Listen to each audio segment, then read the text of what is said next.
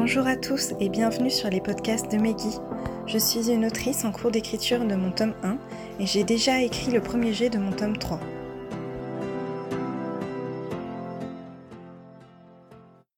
Hello Bon, alors, là, je m'attaque vraiment à un morceau euh, qui est vraiment difficile pour moi. C'est supporter la critique positive. Euh, dans le sens. Alors, qu'est-ce que je veux dire par là? Alors, tout simplement, euh, quand vous allez mettre en avant votre projet, vous allez avoir un retour. Et en fait, peu importe quel est ce retour. Je ne parle pas des retours négatifs, là, je parle vraiment des, retours positifs, constructifs, mais qui, euh, voilà, qui tendent en fait à, à vous élever. Mais ça reste des critiques. Donc, pour revenir au début, quand on commence à écrire, ou quand on commence n'importe quel projet, et qu'ensuite on souhaite partager ce projet, on va être confronté au regard des autres. Et cela vaut vraiment pour tout ce qui a vocation d'être euh, partagé, comme la peinture, la broderie, euh, etc. Quand on crée quelque chose, on part pas de rien, mais forcément, il y a un peu de nous dedans. Et quand on écrit, c'est aussi une part de nous qui y aura sur ce papier-là. Parfois, elle est bien distincte, et parfois, la limite est un peu floue. Du coup, on s'expose d'autant plus au regard des autres et on n'est pas forcément prêt à accepter ce qui va venir. ce qui peut freiner beaucoup de personnes dès le départ. Ce qui fait qu'on arrivera, bah, ça se trouve même pas à créer en fait, ni à produire, donc pas à écrire, pas à peindre, de peur que quelqu'un tombe dessus et le voit. Soit ça peut rester aussi un projet qu'on arrive à faire, mais ça restera personnel ou qu'on ne peut même pas finir parce que on a peur justement que qu'un jour quelqu'un tombe dessus et on a peur de ce regard euh, des autres. Et ensuite, il y a des, des projets euh, personnels qui sont un peu euh, thérapeutiques et là qui sont faits juste pour extérioriser et pour nous-mêmes. Mais là, c'est vraiment pas de, de, ça que je veux parler. Je veux vraiment parler de ceux qui souhaitent partager leur, leurs œuvres, mais qui ont du mal avec les retours en face, qui ont du mal à affronter le regard des autres. Donc petit disclaimer, tout ce qui est lié à la critique infondée, euh, ceux qui critiquent pour critiquer, qui n'apportent pas d'arguments, là, euh, passez votre chemin, je vais clairement pas parler de ça, ça sert à rien, et euh, c'est débile, et bref, ça, ça doit vous passer carrément au-dessus. Hein. C'est pas du tout de ça là en plus que je vais parler. Pour tout ce qui est aussi critique lié au sentiment, au goût, pareil, je vais pas trop m'étendre dessus, et vous devriez un peu faire pareil, dans le sens où tout simplement, les goûts et les couleurs, il en faut pour tout le monde. Donc euh, c'est vraiment important, c'est pour ça au départ, c'est vraiment important de déterminer votre lectorat type ou votre clientèle type. Ainsi, vous aurez plus de chances de cibler ceux qui sont d'ores et déjà intéressés par ce que vous faites. Donc, le sujet du jour, la douloureuse, ceux qui ont des critiques pertinentes pour votre projet. Je sais pas pour vous, mais j'ai tendance à être assez vindicative dans ce que je fais. On peut croire facilement que je contredis quelqu'un, mais en fait, c'est pas mon objectif. C'est juste que je défends mon projet becs et ongles. Et si je fais quelque chose, j'ai une explication derrière du comment et du pourquoi j'ai fait ça. Du coup, cela euh, va rendre un peu ma compréhension et mon interaction en gros vis-à-vis d'une critique assez compliquée. Tout simplement parce que parfois je vais entendre la critique, mais je vais pas être d'accord avec. Ce qui est possible en soi. Sauf que ça arrive dans au départ, en tout cas, ça arrivait dans 99,9% des cas. C'est-à-dire que j'entendais la critique, je la comprenais, mais j'étais pas d'accord avec elle, et en fait, je montrais un argumentaire de pourquoi cette critique était pas bonne. Donc c'est un peu compliqué euh, ensuite euh, de discuter. Sauf qu'au bout d'un moment, ça sert à rien de demander de l'aide si on est euh, réfractaire à toutes les remarques pertinentes qu'on vous fait. Euh, si vous constatez que vous préférez toujours ce que vous avez fait, que plusieurs personnes pourtant vous font la remarque, bon, peut-être qu'il faut commencer à se remettre en question et à vraiment considérer plus en profondeur ce qui vous a été dit. Heureusement pour moi, je suis bien entourée. Euh, j'ai euh, mon chéri et ma meilleure amie de livre qui m'ont beaucoup aidé sur le premier jet de mon tome 3 et euh, qui ont su me faire ces critiques euh, positives dans le but que je m'améliore, mais c'était extrêmement difficile pour moi.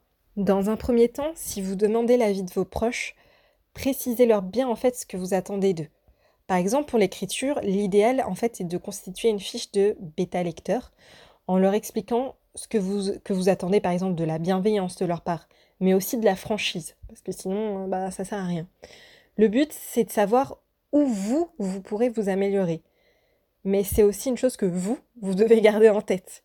Si on vous dit quelque chose qui vous ne plaît pas, bah en fait, il faut vous rappeler que eux, ils font ça dans votre intérêt et en plus parce que vous leur avez demandé. ils cherchent pas à, vous blesser ou à froisser votre ego, c'est vraiment dans un but de vous aider et de vous élever. Ils font ça pour vous. Donc dans ces cas-là, respirez un bon coup. et n'hésitez pas non plus à leur dire que ce n'est pas évident pour vous d'accepter cette critique. L'idéal aussi, ça peut être dans un premier temps euh, d'avoir un retour écrit. Comme ça, vous pouvez euh, digérer la pilule et en discuter quand ce sera plus à, froid et que vous, aurez digéré la nouvelle. Et comme ça, ça vous permettra de prendre du recul. Également, précisez-leur si vous souhaitez qu'ils vous indiquent ou non par quoi cela pourrait être amélioré. Parce qu'ils peuvent juste vous signaler ce point-là en disant attention, ça ça va pas. Mais s'arrêter là. Ah, c'est à vous de poser les limites. Est-ce que vous voulez qu'ils vous suggèrent des améliorations ou non? C'est un choix qui dépend totalement de vous, ça. Dans un second temps, une fois que le recul nécessaire a été pris, essayez d'analyser objectivement ce qui vous a été dit. Imaginons que vous pensez avoir décrit l'apparence d'un personnage de façon optimale et qu'on vous dit qu'on n'arrive pas du tout à le visualiser. Eh bien, essayez de vous mettre à la place de cette personne qui n'a pas votre histoire en tête qu'est-ce que vous pourriez ajouter pour que cela soit plus accessible?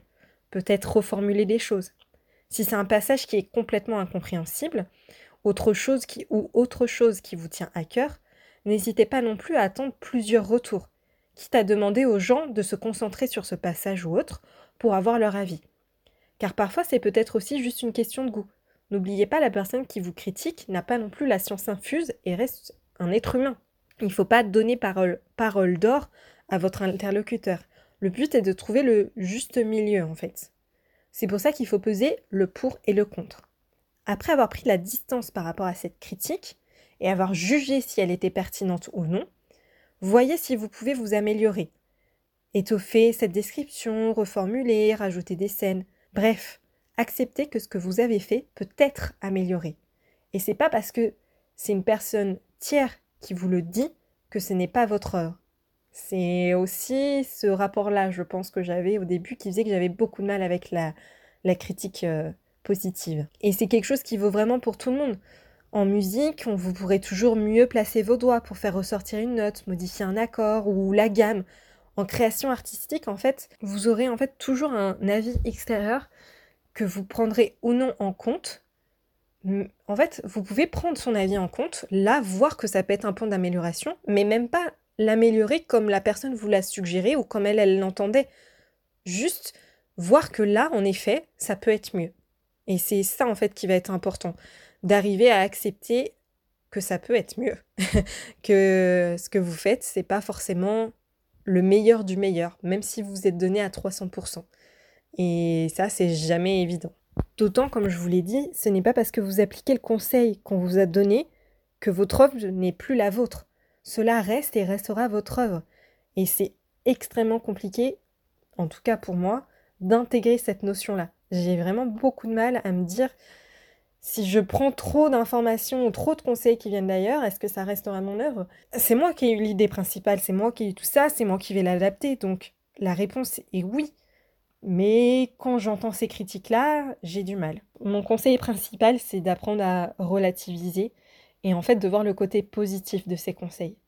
N'hésitez pas non plus à demander à, ce que, à, demander à la personne ce, qu'elle a aimé.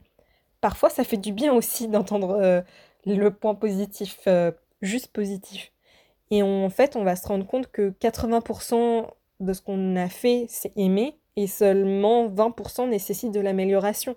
Courage à vous, et c'est avec de plus en plus de critiques que l'on s'habitue à elles, et c'est mon cas, en effet, puisque par rapport à, mon premier jet de mon tome 3, où, ma meilleure amie m'a bêta lu, euh, pour mon premier euh, tome, bah, en fait, j'ai fait des fiches de lecture avec des questions vraiment sur euh, les, ce que je voulais, et ça m'aide beaucoup pour les retours qui sont bah du coup, bah des fois j'entends du positif du coup, et des fois je vois des points d'amélioration. Et ces points d'amélioration, maintenant que bah, j'ai eu quand même un, premier tome de, différentes critiques, ben sur ce tome-là, je, je suis plus à l'écoute je vais savoir, là, non, je trouve pas ça du tout pertinent. Ça, ok, d'accord, bon, euh, comment je pourrais améliorer pour que la compréhension soit plus facile? Qu'est-ce que je pourrais rajouter? Ça fait pas forcément toujours du bien, hein, mais euh, je suis plus ouverte en tout cas. Et, et donc, c'est avec de plus en plus de critiques que l'on s'habitue à elles, et ça restera, je pense, toujours plus ou moins difficile en fonction de leur pertinence. Mais quand elle soulève un point important et qu'elle est bien construite, il faut vraiment la considérer et voir comment vous pouvez résoudre euh, la question en fait. Donc vous l'aurez compris, la critique positive, c'est pas mon point fort. Autant la négative, ça me passe au-dessus. Euh, parce que je me dis qu'il en faut pour tous les goûts.